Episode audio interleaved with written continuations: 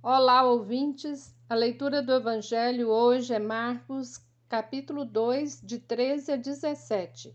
O Evangelho de Marcos é conhecido como o Evangelho do Caminho, porque mostra Jesus todo o tempo caminhando em ação. E neste caminho, ele busca pessoas para fazer parte do seu movimento.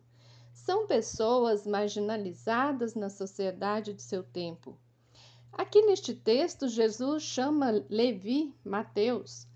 Vendo o cobrador de impostos, Jesus disse: Segue-me.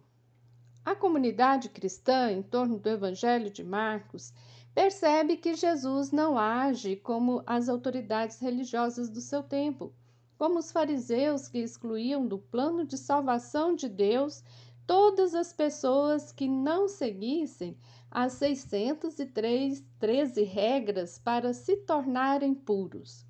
Quem não seguisse essas regras eram impuros, eram pecadores. Eram tantas regras impostas que nem mesmo os próprios líderes religiosos conseguiam cumprir.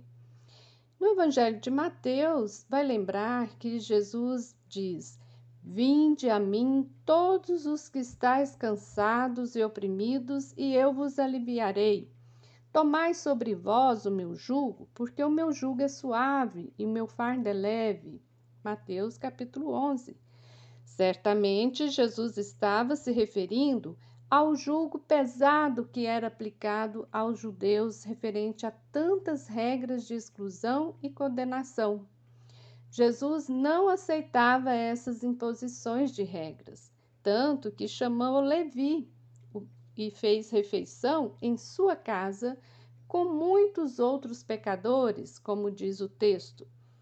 Isto indignou os escribas, porque os cobradores de impostos, os publicanos, estavam na lista entre os maiores pecadores.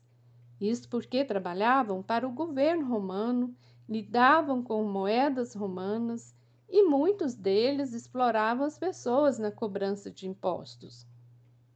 Hoje, infelizmente, muitas igrejas criaram também julgos pesados que excluem pessoas do plano de salvação de Deus. Costumamos ouvir nos púlpitos das igrejas homilias pesadas, preconceituosas, excludentes saímos dos cultos e missas mais desanimados do que convertidos. Hoje, Jesus também nos chama para segui-lo. Segue-me. E seguir Jesus é romper com os métodos exclusivistas de evangelizar, é romper as barreiras do preconceito que marginaliza e exclui é ir ao encontro das periferias existenciais e congregar todos e todos para fazer parte da mesma mesa do Senhor. É comungar juntos. Você ouviu o comentário do Evangelho feito por Simone Furquim Guimarães, do Centro de Estudos Bíblicos do Planalto Central. Este é o podcast Naciana, do blog Coletivo Naciana.